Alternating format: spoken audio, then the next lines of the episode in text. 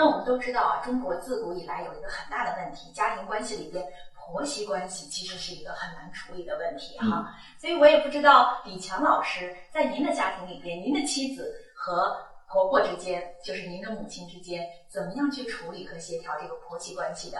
或者说您啊，您处的这个位置，有时候肯定是一个中中间角色哈。您怎么样去平衡他这个我说我说句话，大家不要介意，很真实。一般来讲，家庭关系处理不好，就是这儿子没本事。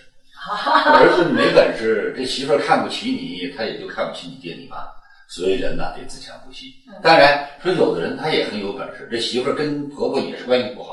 这说明什么呀？你缺少协调能力。嗯啊，比如说我们从小就有这样的格言，叫这个“会做儿子两头瞒，不会做儿子两头传”。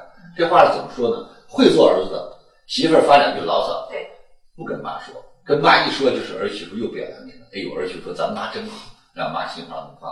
妈抱怨儿媳妇两句，在儿子面前发发牢骚，非常正常。到媳妇这儿不传，哎呦，妈说有这媳妇真好。哎呀，你说我有福气，就儿子找了这么好一媳妇儿，你看又贤惠又持家，又还有孝敬父母。哎，这样的儿子，你在两边这么一传，他都彼此高兴，都彼此去哎，慢慢的尊重。再有呢，一个家庭其实有文化氛围，大家有正事可聊。嗯。再有呢，从开始大家就建立这种非常尊重对方。对。啊，娶了妻子啊，丈夫是老师。